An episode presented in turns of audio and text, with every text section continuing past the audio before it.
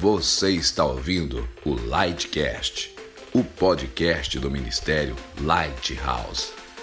Seja a luz, brilhe a luz. E, e a gente já pode ir para a nossa ministração de hoje. E vocês viram o banner? A galera do TT curtiu o banner, né? O Daniel mandou bem demais, né? Ficou muito massa, cara.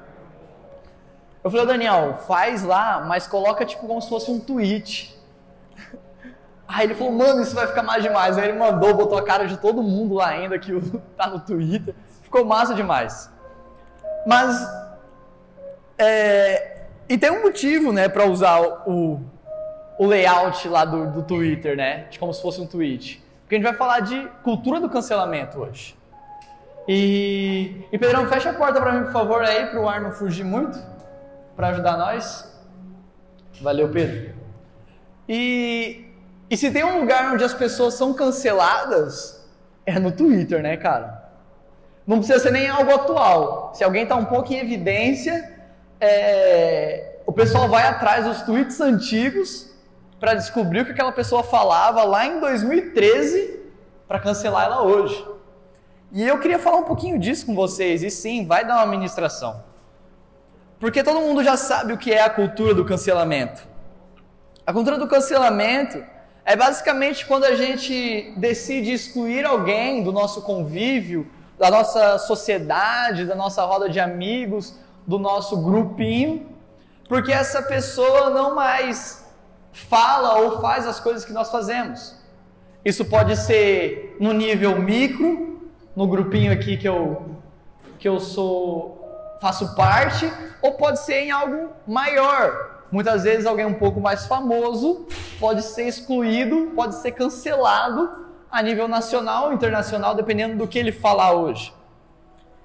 E, e muitas vezes o debate é necessário, é pertinente. Porque muitas vezes os cancelamentos podem ocorrer às vezes por racismo, por xenofobia, por machismo, e são coisas que realmente têm que ser combatidas tem que ser realmente debatidas para que acabe. Mas a forma como o mundo faz isso, como a rede social faz isso, como o cancelamento é realizado, isso vai contra os princípios cristãos. Isso vai contra o que nós deveríamos fazer, a forma como nós deveríamos agir. O cancelamento do mundo vai pegar alguém que fez algo errado vai falar assim, ó, você não merece mais falar nada, você não pode mais ter voz, você não pode mais ganhar nada, você não pode mais ter nenhum destaque e sai fora você, a gente não quer ver você mais em lugar nenhum. Esse é o cancelamento do mundo, por algo que a pessoa fez ou falou de errado. A gente não está falando que ela não fez algo errado. O problema é como está sendo tratado esse erro. Como está sendo tratado o erro que a pessoa cometeu. E como eu disse, todo padrão do mundo é contrário ao nosso padrão. Tudo que você vê no mundo, tudo que você vê lá fora, que é normal, que é padrão, esquece, não copie. Sem dúvida nenhuma, é contrário aos padrões, padrões e princípios da igreja, aos padrões e princípios de nós cristãos. Quando a gente olha para a vida de Jesus e por tanto que ele falava, a gente aprende que para viver é necessário morrer. Jesus fala que o líder, na verdade, é servo.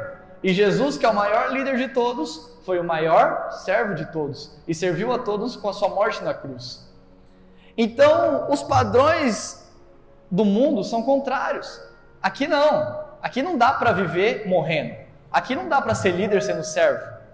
Nos padrões do mundo vão ser contrários ao de Deus, ao de Cristo, à da igreja. Então, tudo que a gente olha e é padrão no mundo, nós devemos evitar, nós não podemos copiar.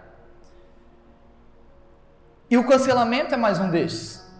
O cancelamento que nós vemos nas redes sociais, principalmente, é mais um desses padrões que nós não devemos copiar, que nós não devemos realizar. Só para deixar a gente de alerta, Romanos 12, 2 diz: Não imitem o comportamento e os costumes deste mundo mas deixem que Deus os transforme por meio de uma mudança em seu modo de pensar. a fim de que experimentem a boa, agradável e perfeita vontade de Deus para vocês. E, gente, é interessante porque Romanos 12, 2 diz que nós devemos deixar Deus transformar o nosso meio de pensar, a nossa mente. Porque nós estamos nesse mundo. E sim, nós vamos pensar como pessoas deste mundo. Não pense que está errado, não entenda que você está em pecado. Você está neste mundo. É consequentemente, os seus pensamentos vão ser deste mundo, as suas atitudes vão ser deste mundo. Mas nós devemos entender que nós não devemos imitar este mundo, não devemos imitar o comportamento deste mundo e então deixar que Deus nos transforme para que a gente pare de pensar como o mundo pense e passe a pensar como Deus pensa. Amém? Isso é não se, não, não se conformar, não, não imitar o comportamento do mundo. É ver que você está no mundo, mas eu não vou fazer o que o mundo faz. Eu vou deixar que Deus me transforme em um processo até que eu chegue no modo de pensar dele. Isso é Romanos 12, 2. Então nós devemos entender que nós não podemos trazer os comportamentos do mundo aqui para dentro. Nós não podemos trazer os comportamentos lá de fora para cá. Isso sempre vai trazer algo prejudicial. Isso sempre vai acarretar um problema. E o cancelamento também traz problemas e afeta diretamente o corpo de Cristo. Se nós trazemos o comportamento, a maneira do cancelamento, como o cancelamento ocorre lá fora, nós vamos trazer problemas, trazer consequências ruins diretamente para o corpo de Cristo. Lembra, o cancelamento é baseado em excluir alguém, em cancelar alguém, em deixar esse alguém de lado por algo que ela fez. E eu disse, muitas vezes é algo errado que tem que ser combatido. Só que muitas vezes a gente dá mais foco na pessoa do que no erro dela, do que na, na discussão que é necessária. Às vezes uma pessoa falou algo machista, e sim, ela é errado. Mas às vezes a gente dá o foco só naquela pessoa e cancelar ela e falar que ela não merece mais nada e que ela não pode mais fazer nada e que ela não tem direito de falar mais nada, do que em combater aquilo que a forma como ela pensava, em combater aquilo que ela fez de errado. E nós excluímos ela da sociedade. E quando nós trazemos isso para dentro da igreja, nós olhamos para um dos nossos irmãos, para alguém que está sentado aí do seu lado, nós olhamos para ela, vemos que ela fez algo de errado. E a gente faz o quê? A gente não combate o erro dela, mas nós combatemos ela. Nós não cancelamos o pecado dela, nós cancelamos o pecador. E quando a gente faz isso, nós, torna, nós nos tornamos agentes da desunião da igreja. E esse é um problema muito, muito, muito grave. Porque nós começamos a trabalhar contrários ao Espírito Santo. Daqui a pouco nós vamos ver, mas o Espírito de Deus é quem nos une é quem faz com que nós nos tornemos um. E quando nós começamos a cancelar alguém do corpo de Cristo, nós estamos trabalhando contra o Espírito Santo. Nós nos tornamos agentes da desunião da igreja por causa de um comportamento do mundo que nós trouxemos aqui para dentro, que é o cancelamento. Então, a primeira parte eu quero que vocês tenham claro na mente de vocês: tudo que é padrão no mundo, não copiem. Tudo que é padrão lá fora, não traga aqui para dentro. Isso sempre vai acarretar um problema. E hoje, especificamente, falando do cancelamento, se você trouxer o cancelamento aqui para dentro, você vai acarretar problemas no corpo de Cristo. Você vai trabalhar contra o Espírito Santo, vai ser um agente da desunião da igreja. E deixa eu te falar, tem um cara bem famoso na Bíblia, andou com Jesus e tudo mais, foi bem íntimo de Jesus, e era um cara do cancelamento.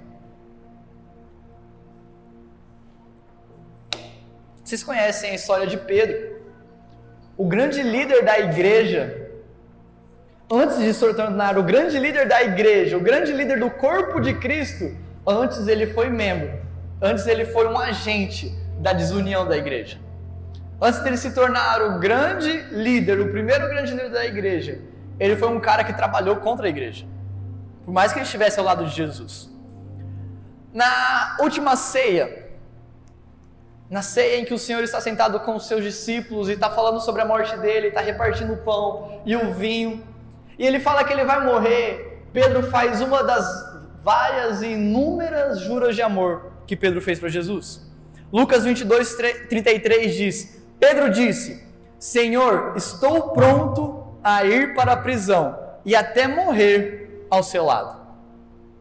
Quando a gente lê isso, fala: caramba, esse amor de Pedro por Jesus é algo incrível. O amor de Pedro por Cristo é lindo. Senhor, eu estou disposto a ser preso e morrer com o Senhor, mas eu não vou sair do seu lado. No final das contas, a gente sabe o que aconteceu. Mas Pedro faz uma das diversas juras de amor a Jesus. E que Pedro amava Jesus, isso ninguém pode negar. Ninguém pode falar que Pedro não amava Jesus, que Pedro não amava de verdade o Mestre. Mas a verdade é que, olhando para a vida de Pedro, e principalmente os momentos finais da vida de Jesus, e como isso afetou Pedro, nós vemos que Pedro amava a Jesus, mas não amava aqueles a quem Jesus amava. Pedro amava Jesus, mas ainda não estava pronto para amar a igreja de Jesus. Pedro amava Jesus, mas ainda não estava pronto para amar o corpo de Cristo. Quando nós vamos para o momento da prisão de Jesus no Getsemane, Jesus está lá com seus discípulos, eles se retiraram, Judas chega com a galera, e aí pegam Jesus e tudo mais. E nesse momento que estão pegando Jesus, em João 18, versículo 10, o apóstolo João relata: Então Pedro puxou uma espada e cortou a orelha direita de Malco, o servo do sumo sacerdote. Jesus, porém, disse a Pedro: Guarde a sua espada de volta na bainha. Acaso não beberei o cálice que o meu pai me deu? A verdade é que Pedro quis defender Jesus. Pedro teve a tentativa de defender Jesus, de não deixar que ele fosse Pedro, que ele não deixar que ele fosse pego e preso. E quando ele tira da espada e corta a orelha de Malco, ele cancela Malco. Malco nesse momento está sendo cancelado por Pedro. Malco era servo do sumo sacerdote. Ele estava no processo, ele era da tribo de Levi. Isso é, agora a gente volta no tempo lá para trás. Ele era da tribo de Levi. A tribo de Levi era a única que tinha o direito de entrar na presença de Deus, de servir no templo. E ser servo do sumo sacerdote era uma preparação para se tornar sumo sacerdote. Só que a unção para se tornar sumo sacerdote exigia alguns requisitos, a gente falou disso na primeira ministração sobre o lugar secreto. Se vocês lembram, se não, vocês olhem lá de novo. E ela faz todo sentido com esse episódio também aqui, mas a gente quer falar de outra coisa hoje. E para que o sumo sacerdote fosse ungido, exigia um ritual. Era necessário que fosse ungido. Eu vou falar na ordem contrária para vocês entenderem. A ponta do dedão do pé direito a ponta do dedão da mão direita e a ponta da orelha direita, que foi exatamente a que Pedro cortou de Malco. Então Pedro estava cancelando o ministério de Malco naquele momento. Quando a gente falou sobre o lugar secreto, a gente fala de um homem, Malco, que tinha acesso à presença de Deus. Mas se a orelha dele fosse cortada, ele não poderia mais servir então ele perderia esse acesso. E Jesus, quando ele repõe, quando ele cura a orelha de Malco, ele está falando: Pedro, eu não vim tirar o acesso daqueles que já têm, mas eu vim dar acesso a todos que não têm. Então, Pedro está cancelando o Malco. Malco perderia o acesso que ele tinha a Deus. Malco perderia a função dele, o cargo dele, o ofício dele na igreja. Então, no momento que Pedro corta a orelha de Malco, ele está, sem querer, cancelando a vida de Malco, cancelando um cara que tinha acesso ao Senhor.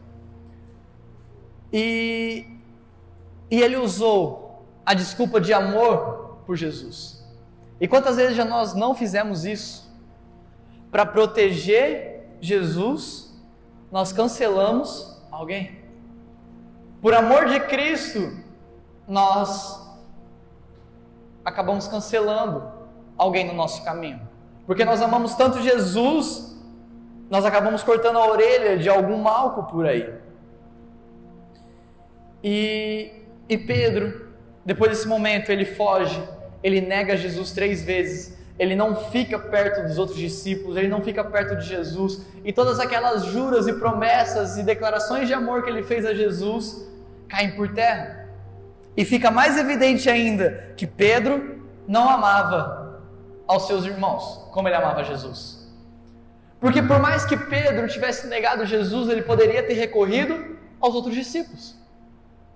Em uma fase ruim da vida dele, na maior crise que Pedro enfrentou, ele poderia ter feito o quê? Cara, Jesus morreu, eu neguei ele, eu preciso de ajuda. Eu vou recorrer aos irmãos, eu vou correr aos meus amigos, aos discípulos. Mas não, ele foge em todo momento em que ele está negando Jesus, ele não está perto dos seus amigos, ele não está perto dos outros discípulos de Jesus. E ele só volta para perto quando ele, com medo do cancelamento que Pedro talvez pensou que ele sofreria, ele junta alguns outros discípulos e fala: Bora voltar para pescar. Sabe, eu vejo um cara que tinha declarado para Jesus que seria até morto com ele, mas o que ele fez? Ele negou e abandonou Jesus e a igreja de Jesus. Eu olho para Pedro e vejo um cara que acabou de cancelar, acabou de quase cancelar Malco, porque Jesus ainda fez o último milagre e trouxe a orelha de Malco de volta. Mas eu olho para Pedro e falo assim, cara, esse cara estava com medo de ser cancelado também.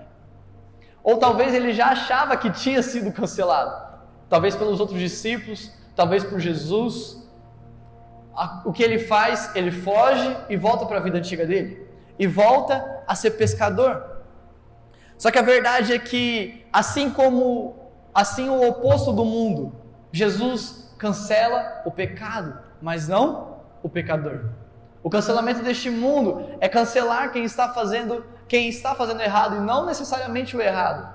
Mas Jesus cancela o pecado, o pecador. Ops, Jesus cancela o pecado, mas não o pecador. Romanos 3:26 diz: "Com isso Deus se mostrou justo, condenando o pecado, e justificador, declarando justo o pecador que crê em Jesus.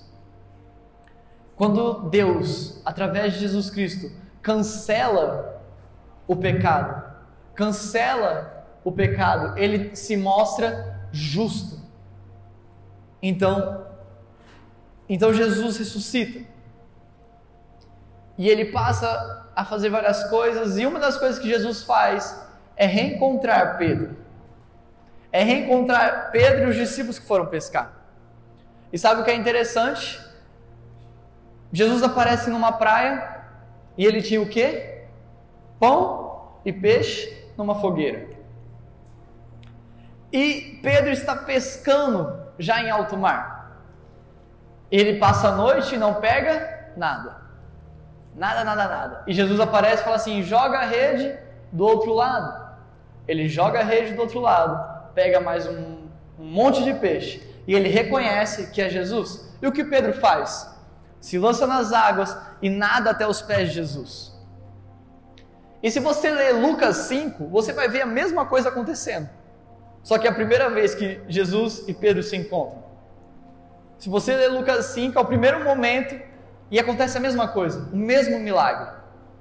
Jesus repete o milagre com Pedro e traz Pedro de volta. Pedro se joga na água, mergulha e nada até Jesus e encontra uma fogueira com pão e peixe.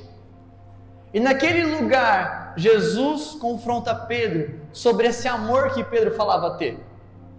E aí você vai ler em João 21, a partir do versículo 15 que Jesus faz três perguntas para Pedro. As três são iguais. Pedro, tu me amas? E Pedro responde: Senhor, eu te amo. Senhor, eu te amo. Só que na terceira é um pouquinho diferente. Pela terceira vez ele perguntou: Simão, filho de João, você me ama? Pedro ficou triste porque Jesus fez a pergunta pela terceira vez e disse: O Senhor sabe todas as coisas, sabe que eu o amo. Jesus disse: Então apacente as minhas ovelhas. As três perguntas são iguais e as três respostas de Pedro são iguais. E as três respostas de Jesus para Pedro são iguais. Pedro, tu me amas? Senhor, o Senhor sabe que eu te amo. Então apacente as minhas ovelhas. Por três vezes Jesus troca essa ideia, tem esse diálogo com Jesus. E a verdade é que Pedro é confrontado pelo seu amor a Cristo, mas o que é a consequência desse amor? Que ele apacentasse as ovelhas. Sabe, Jesus não falou assim: Pedro, tu me amas? Senhor, eu sabe que eu te amo. Então vai para o seu quarto, fecha a sua porta e fica ali dentro, fica orando comigo, fica cantando os louvores, vai ler a Bíblia, que você vai receber o meu amor. Já que você me ama, eu vou te amar também. A gente fica ali no quarto, nós dois, na nossa intimidade, se amando. Não foi isso que ele recebeu de resposta. Quando Pedro declara: Senhor, o Senhor sabe que eu te amo. A resposta de Jesus é: então vai e seja pastor das minhas ovelhas, vai e lidere a igreja, vai e ame aos seus irmãos, vai e ame a sua igreja, vai e ame a igreja que eu amo, vai e ame aqueles que eu amo. Porque Pedro amava Jesus, isso é inegável. Por mais que ele tenha negado, por mais que ele tenha fugido, todos os discípulos fugiram, não ficou um, Todos surgiram no momento que Jesus foi preso. Depois, João ainda fica vendo Jesus ser crucificado. Mas de resto, fugiu todo mundo. E todos eles amavam Jesus. Pedro também. Só que Pedro não amava a igreja de Jesus. Pedro não amava o corpo de Cristo. E aí a resposta de Jesus é exatamente essa: se você me ama, então você tem que amar aqueles que eu amo. Se você me ama, então você tem que, você tem que amar aqueles que eu também amo, as minhas ovelhas. E, e a gente é a mesma coisa. Quantas vezes nós amamos a Cristo demais, mas não conseguimos amar aqueles que Ele colocou no nosso caminho? Quantas vezes nós declaramos nosso amor por Jesus, mas nós não conseguimos declarar o nosso amor por nosso irmão? Seja com palavras ou atitudes. Sabe, muitas vezes nós amamos demais a cabeça do corpo, que é Jesus Cristo, mas não amamos tanto assim o corpo dele. E é sobre união que eu quero terminar falando com vocês. Colossenses 1,18 diz: Ele é a cabeça do corpo, que é a igreja. Não há como você amar só a cabeça. Não há como você amar só o corpo. Mas especificamente aqui nós estamos falando sobre a dificuldade que nós temos de amar o corpo. Nós amamos muito a cabeça. Só que uma cabeça sem um corpo não faz nada.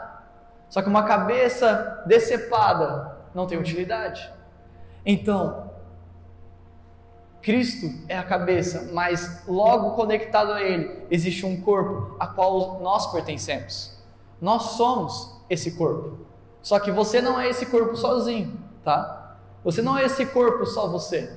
Esse corpo não é composto só pelas pessoas que você gosta. Esse, esse corpo não é só composto pelas pessoas que você conversa aqui na igreja. Esse corpo é composto por todos aqueles que professam a mesma fé que nós, de que cremos em Jesus Cristo. Esse corpo é composto por aquelas pessoas que às vezes a gente não gosta tanto, mas estão no mesmo corpo, estão ligadas à mesma cabeça. Ser igreja é um corpo e ela tem que ser unida. Imagina um corpo desunido. Imagina uma mão que não gosta do braço. Imagina uma mão que não consegue responder aos comandos do braço. Qual utilidade ela tem? Qual utilidade tem um pé que não quer andar? Simplesmente não quer. Não, não quero. Não quero, não quero ficar em pé, não quero fazer o apoio, não quero ser o equilíbrio do corpo. Qual a utilidade? Qual a utilidade de membros de um corpo que não obedecem aos comandos da cabeça porque não gostam do resto do corpo? Porque não se dão bem com o corpo? Qual a utilidade? Ao pé pensa assim: ah, não, eu vou dar um topecão ali no, na quina da mesa porque eu não gosto do dedinho. Então eu vou direcionar minha perna para lá eu já bato o dedinho, o dedinho já bate na quina da mesa. Qual a utilidade de um corpo que vai guerrear entre si simplesmente porque não se ama o suficiente? Porque não se gosta? O pé está tentando cancelar o dedinho na quina da mesa. Às vezes consegue. Mas a verdade é que um corpo precisa ser unido. A igreja de Cristo precisa ser unida. Porque qual a utilidade dessa igreja, desse corpo, se ela não for unida. Efésios 4,3 diz: Façam todo o possível para se manterem unidos no Espírito, ligados pelo vínculo da paz. Você não vai fazer nada pela união. Não tem como você se unir a alguém. Quem fez isso por nós é o Espírito Santo. É o Espírito que nos uniu em um só corpo, é o Espírito que nos uniu a Cristo e nos uniu juntos a Ele. Nos tornamos um com Ele. Mas o que nós devemos fazer é lutar para que essa união fique firme, para que essa união permaneça. O que nós devemos fazer é lutar para que essa união continue. Os nossos esforços devem ser: cara, eu preciso ficar unido com o pessoal lá da igreja. Eu preciso estar unido, eu preciso estar, estabelecer o vínculo da paz de Efésios 4. Porque o Espírito Santo nos uniu. Se eu lutar contra essa união, eu serei um agente da desunião. Eu vou trabalhar contra o Espírito Santo, contra a obra dele. Só que o problema é que muitas vezes nós cancelamos os membros do corpo e não os seus pecados. Nós cancelamos o restante do corpo porque ele fez algo de errado. A gente sabe que ele fez algo errado. Mas em vez de cancelar o seu pecado, nós cancelamos o pecador. Nós cancelamos alguém do mesmo, do mesmo corpo que nós, porque simplesmente ele fez algo errado e nós acabamos cancelando, não o seu erro, mas ele. Sabe, quando a gente vê algo errado no corpo, às vezes nossa atitude é totalmente contra a união da igreja, é fazer uma fofoca sobre isso, às vezes é postar uma indireta. Postar uma indireta, ah, não. Você sabe que a pessoa fez algo errado, você vai lá e faz o quê? Você vai lá e fala com ela? Não, você posta uma indireta para que ela veja e todo mundo que está sabendo disso veja. E a gente gosta disso. A gente acha legal. E é muito mais fácil para a gente fazer isso. Só que nós nos tornamos agentes da desunião da igreja. Nós nos tornamos agentes que trabalham contra o Espírito Santo.